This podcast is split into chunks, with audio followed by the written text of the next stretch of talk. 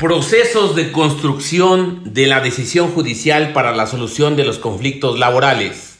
Temario. Tema 2. Procesos de construcción de la decisión judicial para la solución de los conflictos laborales. 2.1.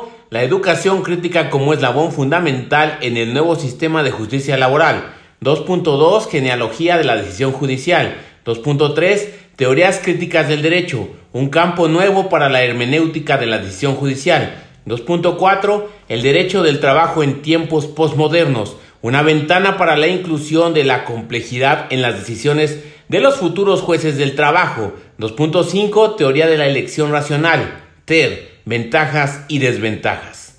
Tema 2. Procesos de construcción de la decisión judicial para la solución de los conflictos laborales.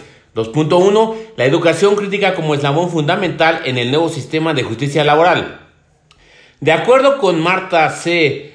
Nussbaum, existe una crisis que pasa prácticamente inadvertida en buena parte del mundo, la educación. Ello en virtud de que solemos depositar la atención en esferas extremadamente mediatizadas como son las guerras, enfermedades, pobreza, religión, entre otras, las cuales ocupan lamentablemente buena parte de los principales encabezados de revistas, diarios, programas televisivos, asignaturas curriculares, etc., sin que al efecto hayamos obtenido a partir de tales contenidos una sociedad crítica y abierta con la cual resulte factible identificar el tipo de conocimiento que poseemos, así como las distintas perspectivas existenciales instauradas a partir de estas.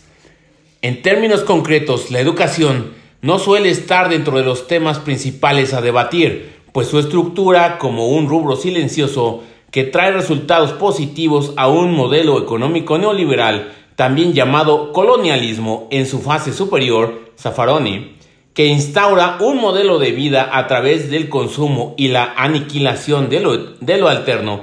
Ante ello, la autora en cita señala la relevancia que guarda el fomentar un tipo de educación que rescate las, de las humanidades una visión complementaria de la conducta del hombre y no depositándola de manera exclusiva al amparo de la técnica y la reproducción de la materia sin sentido alguno que logre darle un significado al ser. En esa medida, la incorporación de la literatura, poesía, música, teatro, son alternativas que en definitiva lograrán permear la conciencia de un sujeto que en el pleno siglo XXI parece condenado a transitar en una vida carente del análisis sobre lo que le rodea.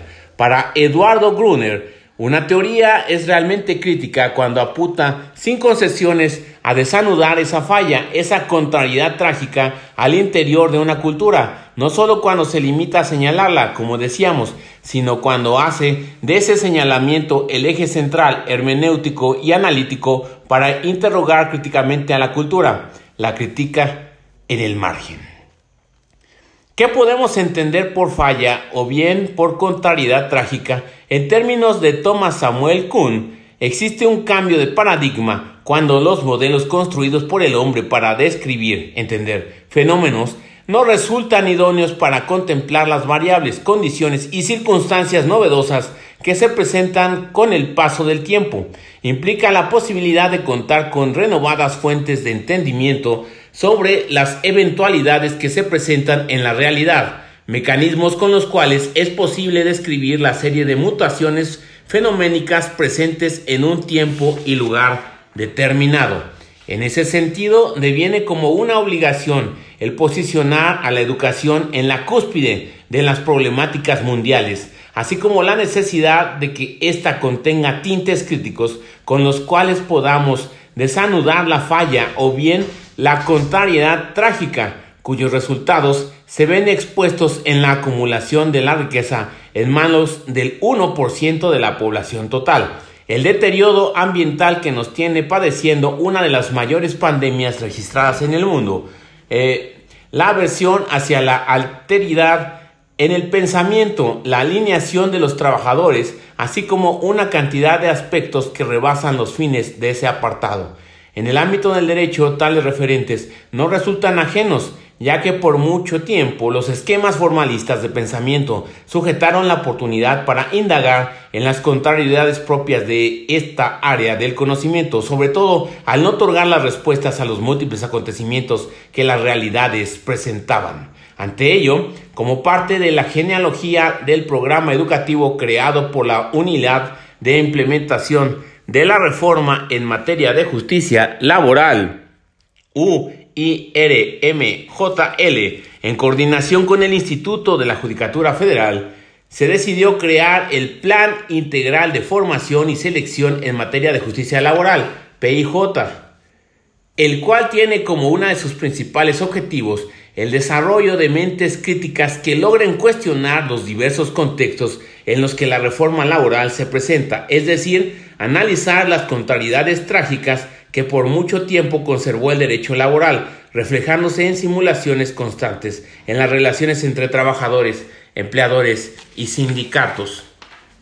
Con dicha apuesta pedagógica y jurídica se emprendió un camino hacia la deconstrucción de viejos dogmatismos que cercaban la comprensión de las volátiles condiciones de trabajo que la modernidad y posmodernidad trajeron consigo. De ahí que uno de los aspectos más importantes verse sobre el reposicionamiento de la historia, en el cual primero sea factible desanudar la falla y posteriormente reordenar las piezas en las cuales se basa el actual sistema educativo y económico.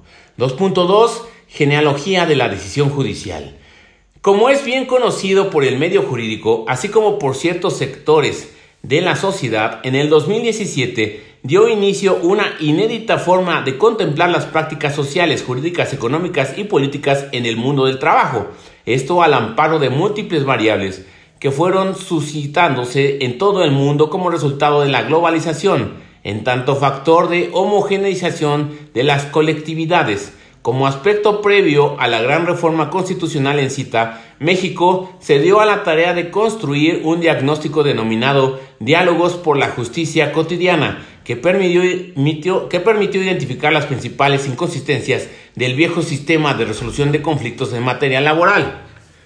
Mismos que se exponen a continuación a uso inadecuado de la conciliación, b casos de abandono de empleo que simula despido, c casos de despido injustificado que simula renuncia. D. Casos de ofertas de reinstalación del trabajador únicamente para ocultar un despido injustificado. E. Las partes se conducen con falsedad. F. Vicios en el patrocinio legal, industria del laudo. G. Abuso del principio de oralidad. H. Abuso de las pruebas. I.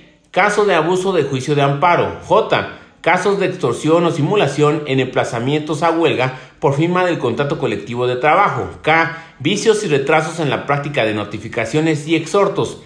L. Falta de conciliación en asuntos que involucran entidades públicas. M. Utilización de las juntas como ventanilla administrativa. N. Desinterés de representantes patronales y de trabajadores ante las juntas de conciliación y arbitraje en la emisión de laudos. O. Dificultades en la ejecución de los laudos. P. Insuficiencias administrativas. Q. Vicios en las disputas de titularidad del contrato colectivo de trabajo. R. Contratos de protección. S. Criterios distintos entre las juntas y salas. T. Desigualdad de género. U. Normas obsoletas, violatorias de derechos e ineficaces. Repetimos, eh, como aspecto previo a la gran reforma constitucional en México, se dio a la tarea de construir un diagnóstico denominado Diálogos por la Justicia Cotidiana, que permitió identificar las principales inconsistencias del viejo sistema de resolución de conflictos en materia laboral, mismos que se exponen a continuación. A. Uso inadecuado de la conciliación. B. Casos de abandono de empleo que simulan despido. C. Casos de despido injustificado que simulan renuncia. D casos de ofertas de reinstalación del trabajador únicamente para ocultar un despido injustificado. E. Las partes se conducen con falsedad. F. Vicios en el patrocinio legal, industria del laudo. G. Abuso del principio de oralidad. H. Abuso de las pruebas. I. Casos de abuso del juicio de amparo. J. Casos de extorsión o simulación en emplazamientos a huelga por firma del contrato colectivo de trabajo. K. Vicios y retrasos en la práctica de notificaciones y exhortos. L. Falta de conciliación en asuntos que involucran entidades públicas. M. Utilización de las juntas como ventanilla administrativa. N. Desinterés de representantes patronales y de trabajadores ante las juntas de conciliación y arbitraje en la emisión de laudos o dificultades en la ejecución de los laudos, P, insuficiencias administrativas, Q, vicios en las disputas de titularidad de contrato colectivo de trabajo, R, contratos de protección, S, criterios distintos entre las juntas y las salas, T, desigualdad de género, U, normas obsoletas, violatorias de derechos e ineficaces. No obstante, Dichos apuntalamientos no representan la totalidad del universo de cambios que trajo consigo la reforma laboral, sino que, por el contrario, servían como plataforma para el comienzo de un examen mucho más profundo acerca de las concepciones del derecho y, por consecuencia, de los fundamentos que llevan a la decisión judicial. Hay que recordar que los temas centrales en los que se depositó la reforma son tres. Uno, Conciliación previa y obligatoria, en donde es obligatorio asistir a la fase de conciliación, pero no obligarse al procedimiento. 2. Tribunales laborales. Y 3. Libertad sindical, democracia sindical y negociación colectiva. El segundo de los citados, es decir, la existencia de tribunales laborales, trajo consigo todo el andamiaje epistemológico, filosófico, sociológico, antropológico y normativo que lo jurisdiccional contiene. Por ende, si bien es cierto que puede nombrarse con relativa facilidad la aparición de órganos jurisdiccionales como los responsables para dirimir controversias, no menos cierto es que nos encontramos lejos de transitar únicamente del poder ejecutivo, materializado en las juntas de conciliación y arbitraje, al poder judicial, ya que ahora se contará con la presencia de un director en todo el proceso, el juez. Dicho personaje incorpora a la solución de las disputas laborales una tradición milenaria en torno al concepto derecho. En ese tenor cobra especial interés el tipo de conocimiento jurídico que tendrá este operador jurídico para conducir el proceso, así como para dictar sentencia, pues a partir de la teoría del derecho que tenga en mente, observará la problemática que se le dará a conocer. Sin embargo, Detrás del debate entre estas corrientes y el formalismo extremo hay un arduo problema de tipo epistemológico. La actividad judicial está fundamentalmente determinada por parámetros lógico-metodológicos o al contrario, resultan más relevantes en su desarrollo aspectos empíricos que tienen que ver con la realidad social y los sistemas de valores relacionados con un juez. Volvemos a lo mismo, la actividad jurisdiccional está fundamentalmente determinada por parámetros lógico-metodológicos o al contrario, resultan más relevantes en su desarrollo aspectos empíricos que tienen que ver con la realidad social y los sistemas de valores relacionados con un juez situado, es decir, con un juez en el mundo, que no está encerrado en una torre de cristal y que por tanto resulta atravesado por todas las problemáticas que lo definen, primero como ser humano y luego como ser social, en un tiempo y lugar determinados, las teorías jurídicas post-positivistas. ¿Qué es una decisión judicial? ¿Cómo se estructura la misma? ¿Cuáles son los parámetros que deben tomarse en cuenta para estar en presencia de una correcta decisión? ¿Existe la respuesta correcta? ¿Qué importancia tiene el fundamento axiológico en la toma de decisiones por parte del juez? ¿El marco normativo es suficiente para emitir una sentencia? ¿Qué son los casos difíciles? ¿El juez ¿Puede observar la problemática material del proceso de forma objetiva? Las respuestas no pueden concentrarse desde una sola vertiente, al existir muchos enfoques teóricos con los cuales se pueden abordar. Como un aspecto enunciativo, es necesario incrustar algunas ideas que los pueden auxiliar en el entendimiento sobre la magnitud de los cuestionamientos referidos, entre los historiadores del derecho continental europeo, tendencia adoptada por nuestro sistema jurídico, se suele estar de acuerdo en distinguir la existencia al menos de dos grandes periodos en la evolución del derecho, aquel en que no estaba escrito y en el periodo en que se dicta y promulga como obra legislativa escrita. En el primer periodo, la mayor parte del derecho encontraba su suelo en las costumbres y sentimientos populares. La tradición era para el derecho su banco de prueba y además su mecanismo de transmisión de generación en generación. El modo de aprehensión y conocimiento del derecho era francamente intuitivo y la intuición y al sentimiento jurídico les estaba reservada. En efecto, la tarea de descubrirlo o desencubrirlo a la manera de la verdad, percibiéndolo en su fuente directa, creativa y conformadora, las necesidades de la vida, las costumbres y hábitos del pueblo. Desde luego, esta vida, costumbres y hábitos estaban moldeados en forma muy distinta de la que desde la Revolución Francesa de 1789 se va a llamar, entre otros nombres, sociedad contractual, pues dependían de sistemas históricos políticos cerrados, con escasa división del trabajo en lo económico, con una tasa casi nula de movilidad social y con un régimen de poder que evolucionó desde la, la, cadena de soberbia fragmentadas del feudalismo en la alta y baja Edad Media, siglos V a XV, hasta el poder absoluto de la monarquía en el proceso de constitución y formación de los estados nacionales y centralizados de la Edad Moderna, siglos XVI y XVII. En esas condiciones, al brotar el derecho de fuentes no legales estricto sensu, la interpretación no tenía ni referentes escritos compactos para garantizar el sentido que le atribuía, ni colecciones de textos para clasificar, ni material conceptual para trabajar con factura lógica o instrumentos formales.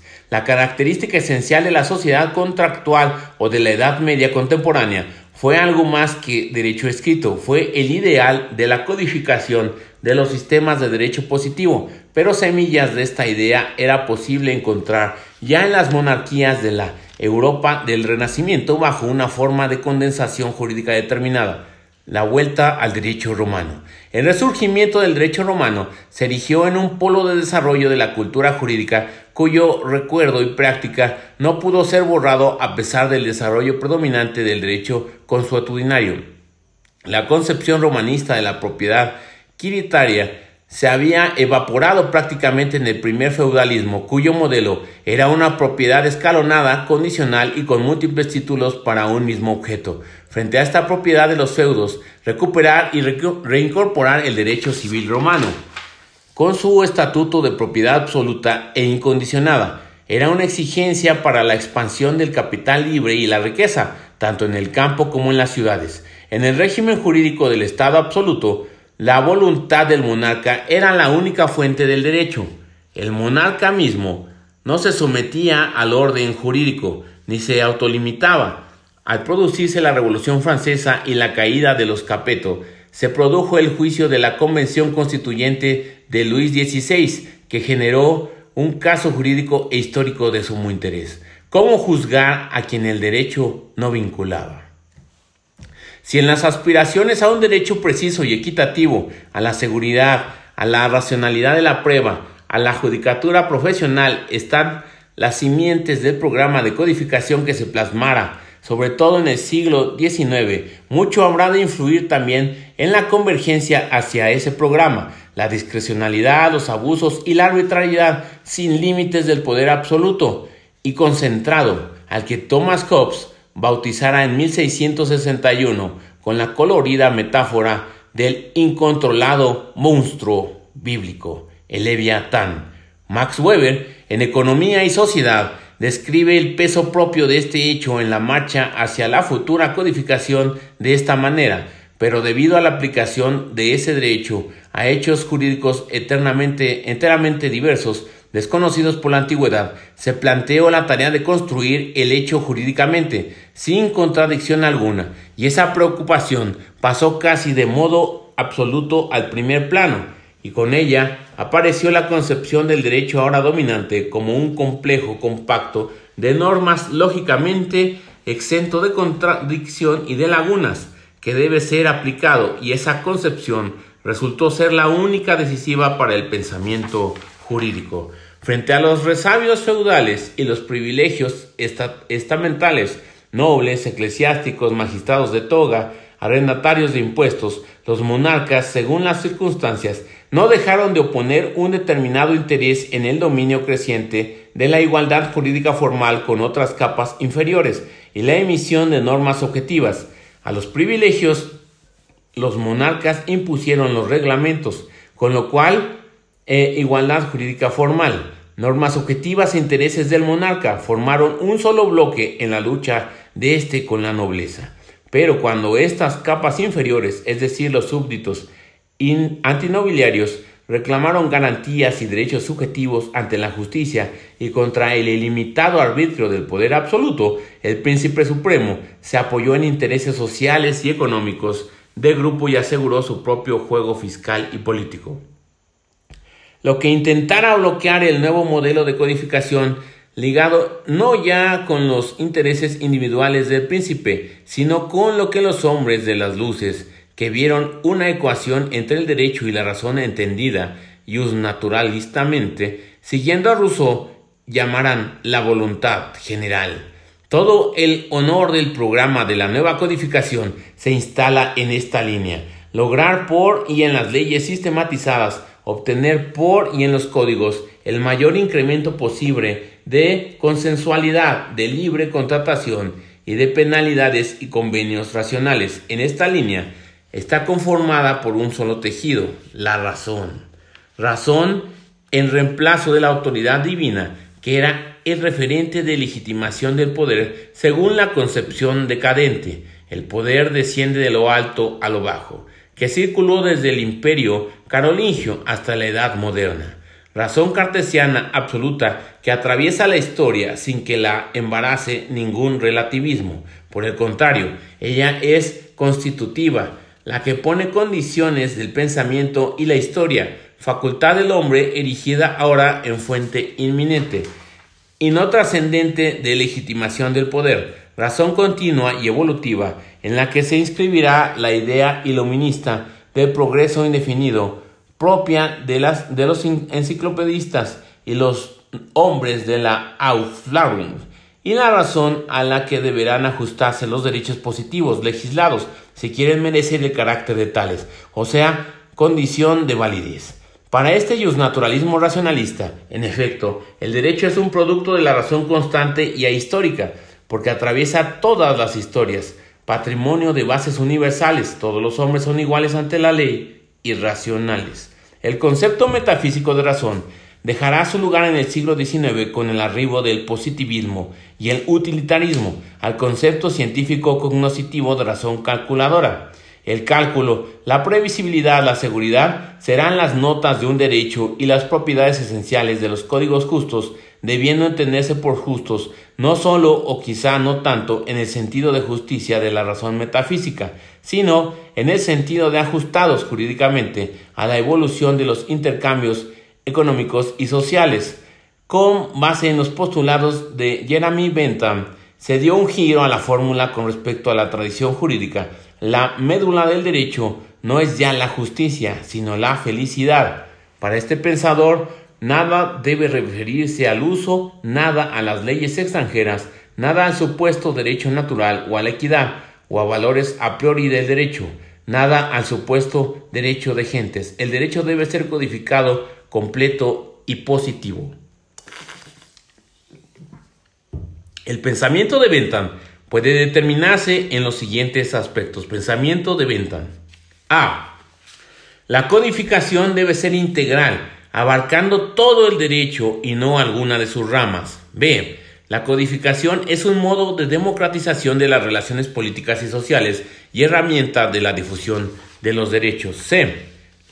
La codificación debe responder a técnicas en la redacción de las leyes apoyadas por dos ciencias, la gramática y la lógica. D. El derecho debe ser escrito y positivo, completo y autosuficiente. Su única guía filosófica, la máxima utilitarista de la mayor felicidad para el mayor número, la mayor felicidad para el mayor número. El caleidoscopio integrado por otros sistemas propuestos como el principio de simpatía del sentido moral, del sentido común, de la regla del derecho, de la ley de naturaleza o la razón, la verdad, la justicia natural, es desaprobado. Las acciones de los hombres se guían solo por la utilidad, placer y dolor, utilidad, placer y dolor, y la legislación no puede tomar en cuenta más que lo útil. E. Las normas jurídicas son órdenes dadas por seres humanos, imperativismo positivista son commands, mandatos emanados de la voluntad del legislador y no creados por los jueces. F. No hay conexión necesaria entre derecho y la moral, entre el derecho que es y el que debe ser. El conocimiento del derecho debe ser científico, basado en los datos sensibles y distinguirse de la valoración crítica. G. El derecho esencial es el derecho escrito. Lo esencial del derecho escrito son las palabras de la ley. Si su uso se conforma a una redacción científica lógico-gramatical, la ley será clara, precisa y el derecho seguro y confiable. H. La interpretación de la ley es excepcional. Se vincula con los casos patológicos y no con los casos normales del derecho, o sea, con leyes viciosas. Y en las circunstancias en que haya que recurrir a la interpretación de la ley, el intérprete debe suplir las deficiencias del redactor de la ley en el conocimiento y uso de la gramática y la lógica, apoyándose científicamente en estas para indagar su intención. Una vez que se contempló que el ordenamiento jurídico es completo y no tiene lagunas, eh, principio que pasó a la historia como el de la plenitud hermética o autointegración del derecho, se puso en práctica la escuela exegética que predominó en forma absoluta en Francia entre 1830 y 1880. Fue este el modo quizás paradojal en el que la cuestión de enlightenment, la cuestión de leyes claras y precisas, la de certeza del derecho, nacida en el seno del racionalismo y un naturalista, desembocó en el positivismo jurídico. No hay más hecho que el que surge de la voluntad del legislador. Ningún principio jurídico se puede validar si no ha sido por la autorización de éste.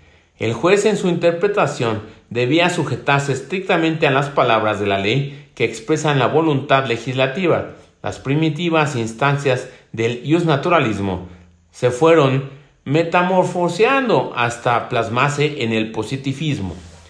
Entre la codificación y la interpretación literal de la ley existe un nudo, pero si se quiere detectar el modo de anudamiento de este nudo, hay que identificar ese endoso del racionalismo iluminista al racionalismo positivista, que es, a su vez, la caracterización histórica del paso y evolución de las ideas del siglo XVIII al XIX. Detrás de este movimiento no hay que ver solamente la metamorfosis que encuentra su pivote en el principio de certeza y claridad del derecho, al llegar la ocasión de dar a este su aplicación práctica, sino también la influencia de dos factores de sello político. Primero, la convicción de que la democracia en el Estado liberal encontraba su mejor caución en el principio de la separación y división de poderes, expresado en forma insuperada por Montesquieu en el espíritu de las leyes. En segundo lugar, la presión política de este Estado que encontraba en la reducción del derecho a la ley su forma más idónea de afirmar y hacer prevalecer su autoridad. Siguiente. 2.3. Teorías críticas del derecho. Un campo nuevo para la hermenéutica de la decisión judicial. Una vez que las teorías para la interpretación del derecho encontraron un espacio fértil para depositar las semillas de la complejidad, fue necesario debatir en torno a los alcances de este concepto. De esta forma, se sostiene con frecuencia que los problemas de la complejidad social conciernen a las sociedades del capitalismo maduro. Sin embargo, el fenómeno es también observable en las nuestras, aun cuando no haya alcanzado aquel estadio de madurez, porque ellas exhiben una realidad sindical en la que convienen tradicionalismo y posmodernidad, miseria y consumismo, relaciones productivas precapitalistas y desarrollos económicos tecnológicos de punta, analfabetismo y sofisticación intelectual, en un caleidoscopio mixtura, que se constituye a su vez en dato peculiar de nuestra complejidad.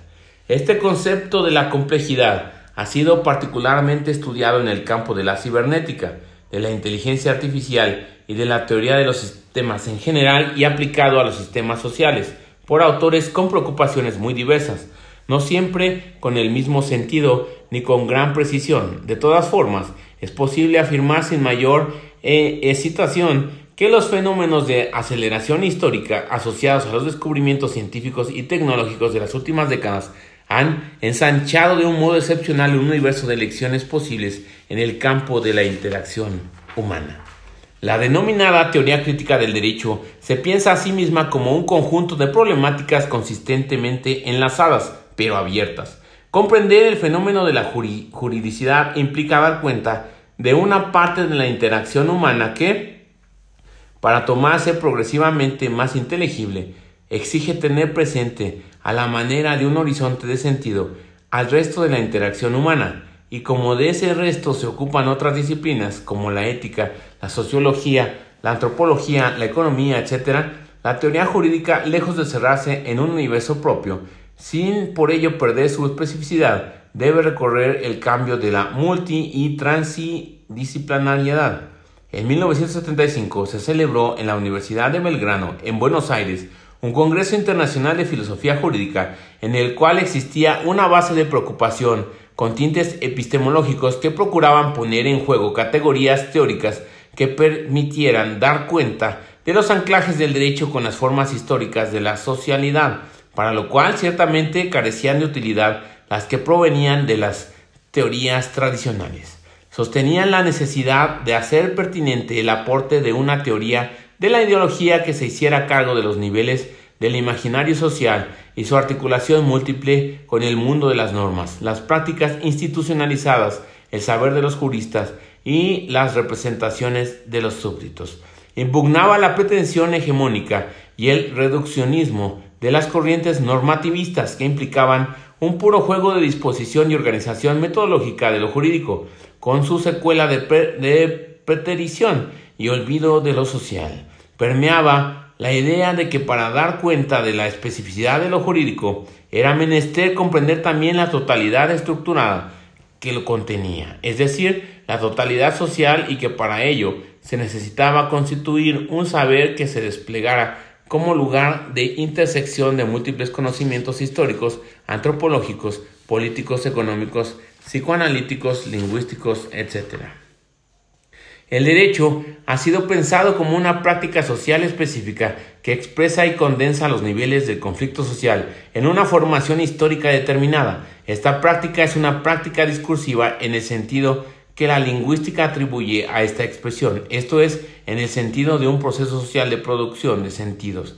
Enrique Martín sostenía que en el derecho no hay una uniformidad semántica, su modo de constitución es un proceso continuo, una decisión judicial tomada como discurso tipo, aun cuando existan razones para no extender el análisis a otras unidades de discurso como las normas, por ejemplo, tiene un proceso de formación, descomposición y recomposición en el cual intervienen otros discursos que, diferentes por su origen y función, se entrecruzan con él.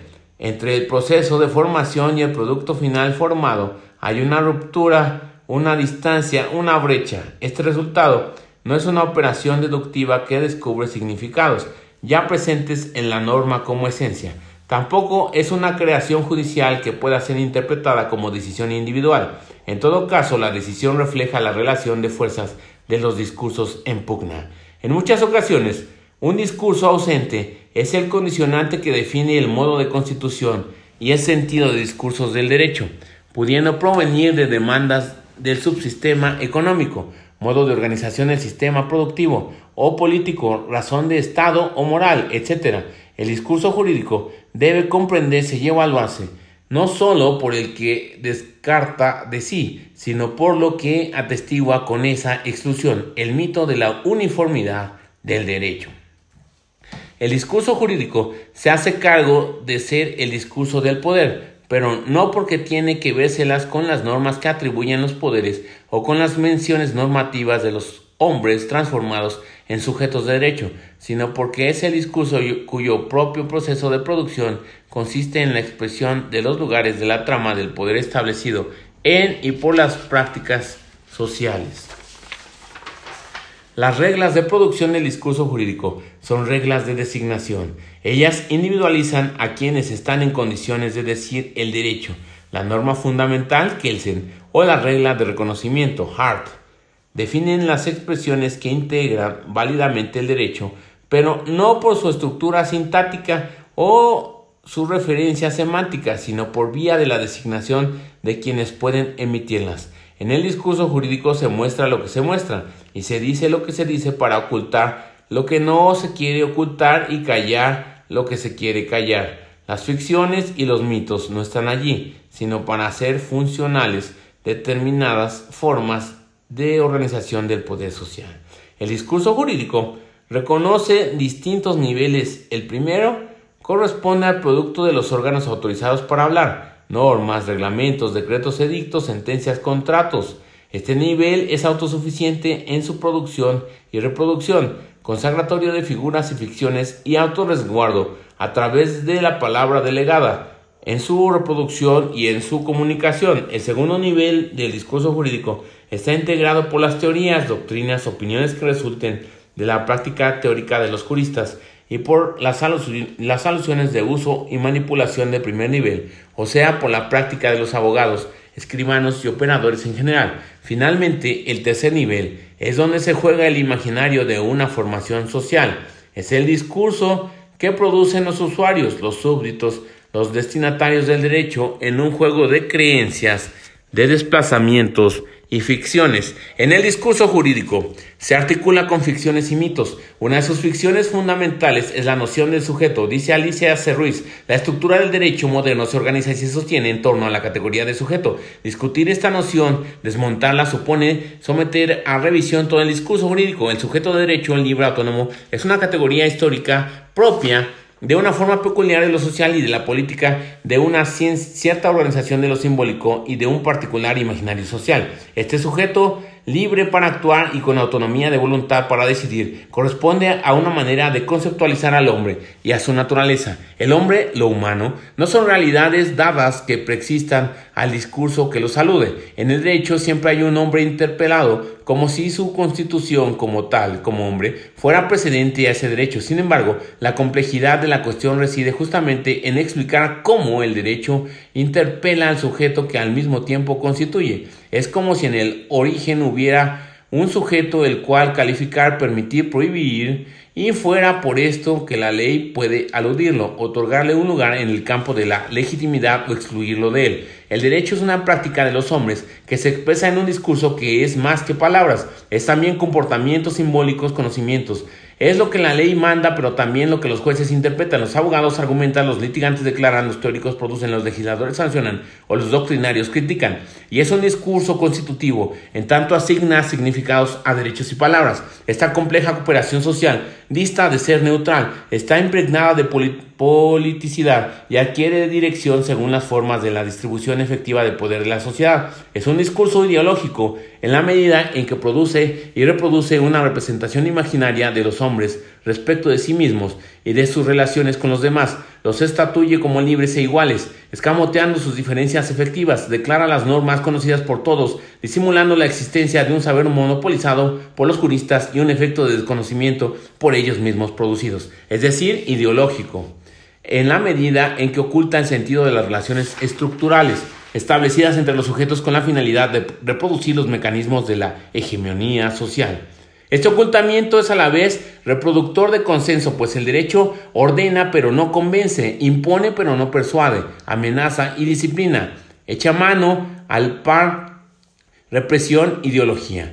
No es solo violencia monopolizada, es también discurso normalizador y reproductor de las relaciones establecidas. También cumple un rol en la remoción y transformación de tales relaciones. Posee a la vez una función conservadora y renovadora. Repetimos, este ocultamiento es a la vez productor de consenso, pues el derecho ordena pero no convence, impone pero no persuade, amenaza y disciplina, echa mano al par, represión, ideología.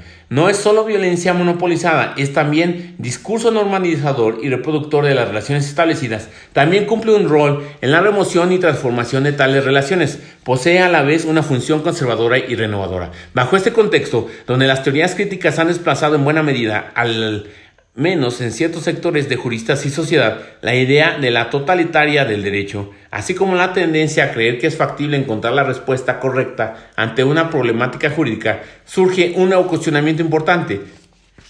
¿Cómo se estructura la decisión judicial? 2.4.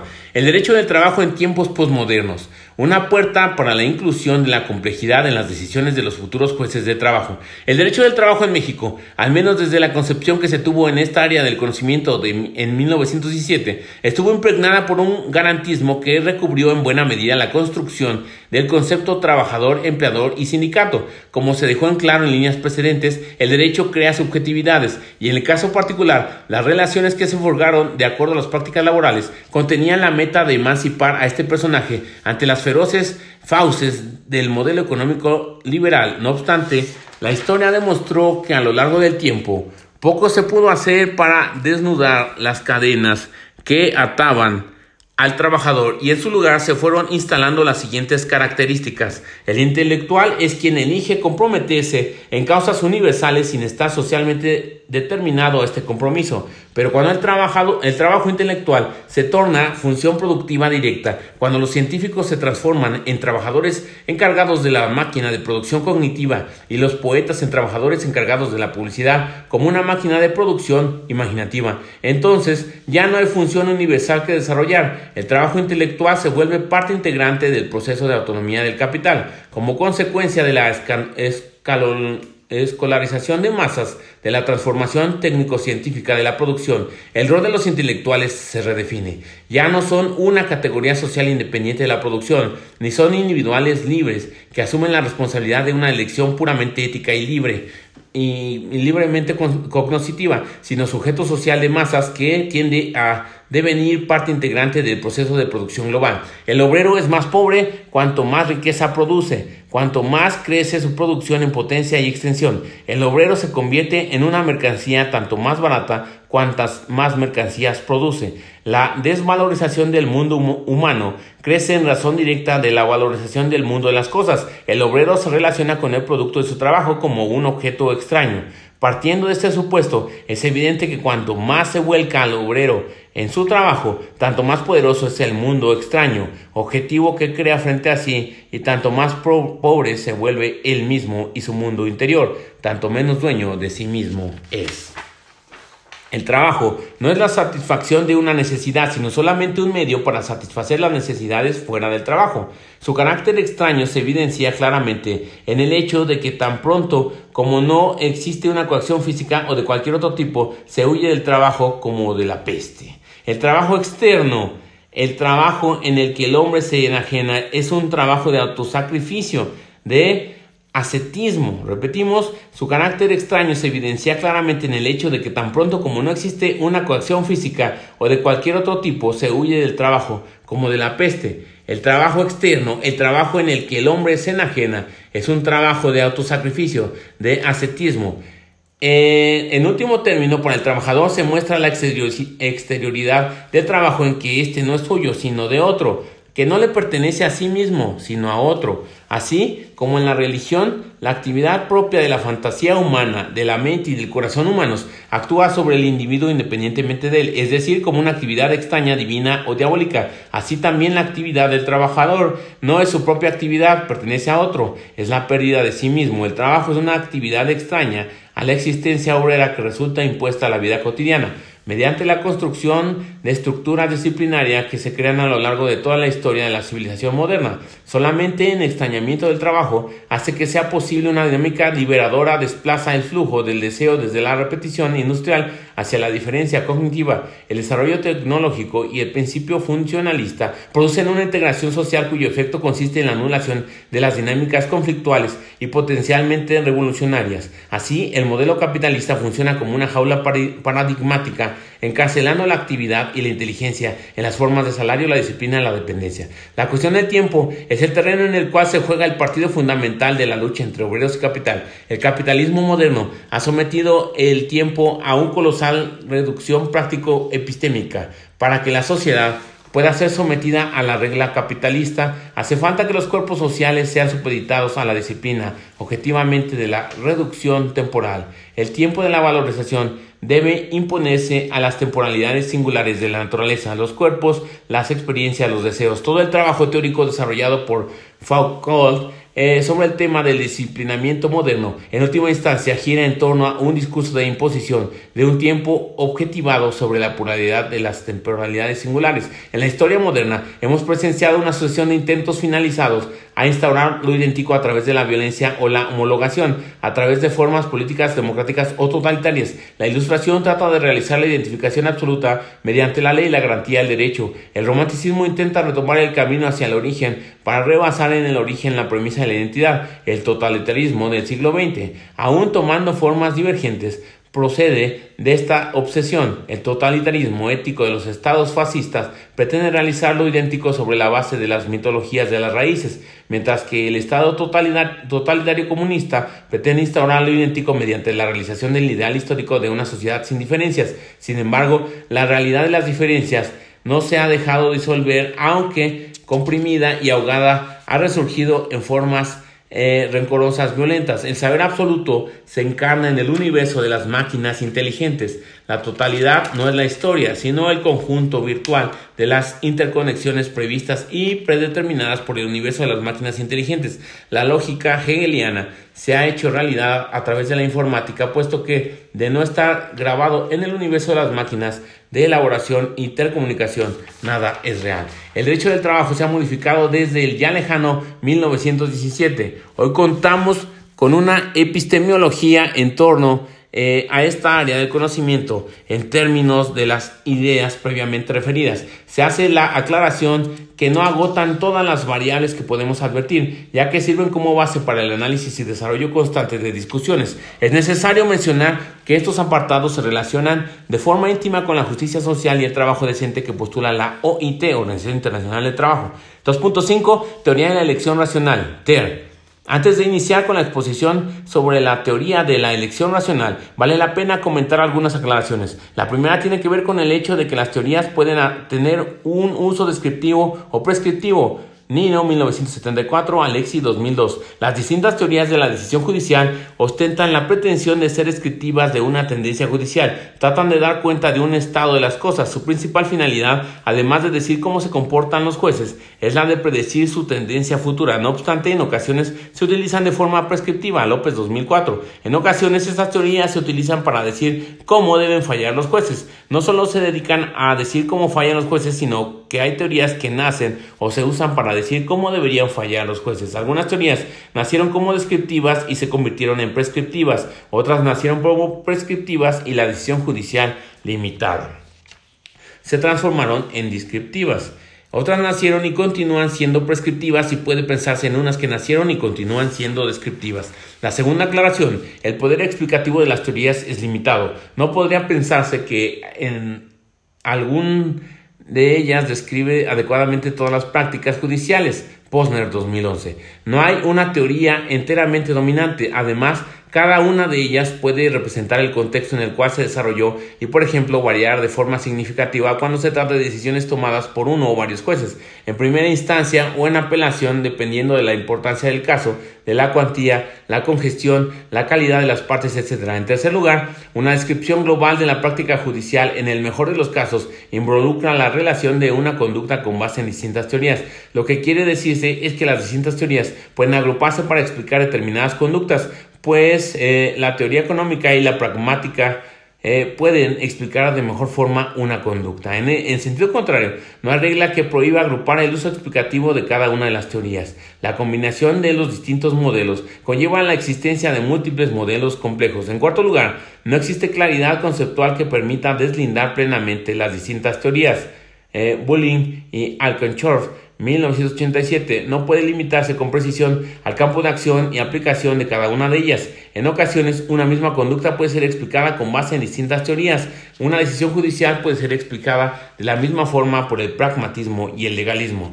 11 tendencias generales. Las teorías acerca de la decisión judicial pueden ser tantas que un detallado listado desborda el, el objeto del presente artículo.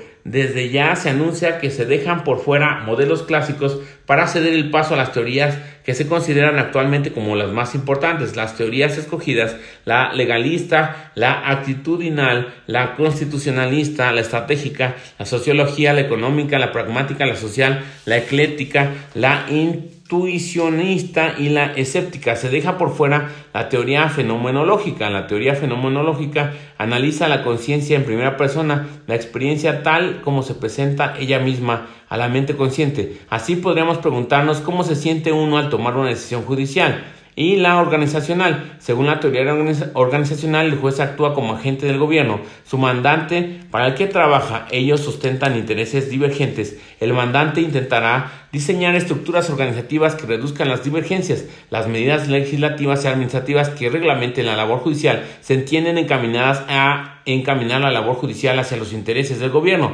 pero por lo reducido del presente escrito y por no ser tan importantes para el cumplimiento del objetivo planteado.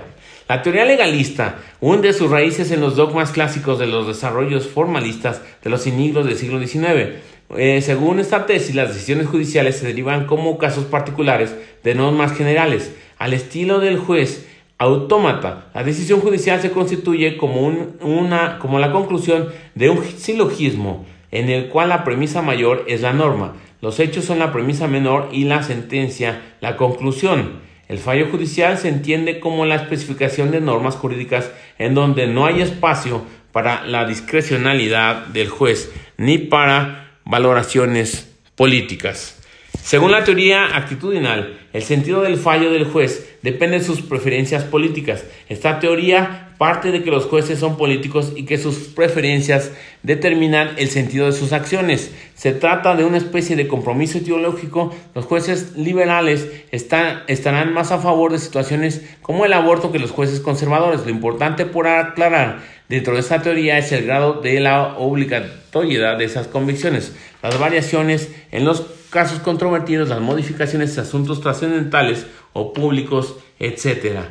Una teoría cercana a la anterior es la concepción constitucionalista. Esta teoría tiene importantes eh, raíces en el constitucionalismo europeo de la segunda posguerra, esencialmente en la materialización del derecho, en la importancia de los derechos fundamentales, su normatividad, máxima validez jerárquica y de la garantía de la Constitución. La tesis central afirma que los jueces deciden según los mandatos constitucionales. Este enfoque hace patente especialmente a las decisiones de las Cortes y tribunales constitucionales. La teoría estratégica del comportamiento judicial parte del supuesto de que los jueces no siempre deciden como lo harían si no tuvieran que preocuparse por las reacciones que frente a sus decisiones vayan a tener otros jueces, ya sean sus colegas o los jueces de un tribunal superior o inferior, los legisladores y el público. Según esta tesis, el juez se comporta como un estratega en sus decisiones para conseguir lo que desea. En otras palabras, sea lo que sea aquello que un juez quiere conseguir, dependerá en un grado consciente eh, considerable de otros individuos de la cadena de autoridades entendida en sentido amplio. Luego, ascender, que sus decisiones eh, no se revoquen, que no sea, que sea secundado en un futuro prestigio, estabilidad laboral, afinidad política, son las determinantes más importantes para la toma de decisiones judiciales. La teoría sociológica del comportamiento judicial se aplica especialmente en aquellos casos en los cuales la decisión judicial se toma entre varias personas. La tesis central establece que la conformación de las mesas de decisión determina el sentido del fallo. Una sala de decisión conformada en su mayoría de jueces conservadores decidirá una forma muy distinta que una conformada en su mayoría por liberales. Especialmente, esto puede notarse en temas controvertidos como el aborto y la dosis personal. En caso de presunta discriminación por el color de la piel, puede ser dicho de forma diferente si la sala está conformada en su mayoría por afrodescendientes o si está formada por personas que históricamente no han sido discriminadas. La teoría psicológica de la decisión judicial presenta interesantes perspectivas técnicas. Según esta teoría, la decisión judicial está guiada como la mayoría de las, de las acciones humanas por las preconcepciones y contextos del juez. La decisión puede ser explicada de mejor forma por un psicólogo que por un jurista. La determinación del sentido de un fallo es el producto de vivencias acarreadas por el desarrollo eh, psicogenético de un individuo. Hernández 2010. Por su parte, la concepción clásica de la teoría económica de la decisión judicial presupone que el juez es egoísta, racional y maximizador. El juez ostenta determinados objetivos que desea conseguir los cuales son los encargados de guiar sus acciones. Los argumentos elementos de la función de utilidad judicial incluyen los ingresos recibidos, el ocio, el poder, el prestigio, la reputación, el autorrespeto, la satisfacción íntegra en sus áreas, retos, estímulos y las demás recompensas que la gente busca en el trabajo. Posner 2011. La teoría pragmatista de la decisión judicial ostenta importantes influencias del utilitarismo y de forma más cercana a las reflexiones del pragmatismo jurídico. Esta doctrina afirma que la decisión judicial no se fundamenta en normas legales, sino en las consecuencias de la decisión, es decir, se cambia la concepción clásica en la cual el fundamento de los juicios se halla en las premisas y en su lugar el fundamento se establece en las consecuencias de los juicios. La corriente social parte de los desarrollados eh, del marxismo ortodoxo, representado en las posturas del uso alternativo del derecho en Italia y Francia. Eh, según esta posición, que en un principio ostentaba un carácter prescriptivo en los modernos de indeterminación, en los momentos de indeterminación judicial, el juez debe tomar la decisión que mejore la parte débil del conflicto jurídico. La tesis central de esta corriente es que los jueces en sus decisiones tratan de favorecer a la parte débil, a los más desventajados en la sociedad. Este movimiento ha ganado terreno especialmente en el constitucionalismo latinoamericano de sociedades periféricas en donde se ha hecho importante la labor judicial a efectos de buscar una igualdad material. La teoría ecléctica es representada especialmente por Posner. Esta tesis parte del presupuesto de que la toma de decisión del juez obedece a una eh, eh, amalgama de factores de diferente tipo, cognitivos y económicos y sociológicos. Sus concepciones acerca de la decisión judicial se basan en la unión de diversas teorías mediante las cuales se pretende presentar una síntesis de los modelos clásicos con el modelo económico y laboral, en donde también se contenga en, las, en cuenta las emociones del juez como incentivos a la hora de tomar decisiones. El modelo intuicionista eh, deviene de la aplicación de la psicología, la pedagogía y la antropología en los procesos cognitivos y de decisión humana. Se muestra esta posición como un modelo alternativo a la concepción lógica del derecho a la cual quiere contraponerse. Según el núcleo central de esta tesis, las providencias judiciales no obedecen a procesos lógicos ni a procesos intuicionistas. En esta órbita se hace importante la lógica operativa, específicamente el desarrollo psicogenético, la adaptación, la asimilación y el insight. Hernández 2011. Por último, la teoría escéptica de la decisión judicial parte de la negación de la racionalidad y la objetividad del derecho. Afirma que en las decisiones no pueden controlarse racionalmente. La racionalidad judicial y por ende la objetividad son una ilusión utilizada para el cumplimiento de fines ulteriores por parte del Estado. Su tesis central afirma que la toma de decisiones judiciales obedece más a caprichos personales del operador que a un proceso que pueda justificarse. El pues puede fallar de la forma caprichosa, siempre va a encontrar una forma para justificar sus decisiones, bien sea manipulando hechos, acudiendo a la ley, eh, precedentes, principios del derecho o principios generales. Nieto, 1998, Salas, 1998. La teoría de la elección racional TER es una propuesta que surge en las ciencias sociales aplicadas especialmente a la economía, pero que se ha trasladado al análisis de la conducta humana. La TER, teoría de la elección racional, pone atención en cómo un individuo lleva a cabo la acción de elegir, es decir, se pregunta por los patrones cognitivos y sociales por medio de los que un individuo dirige sus acciones. Y sin más por el momento, se despide tu amigo Nomo.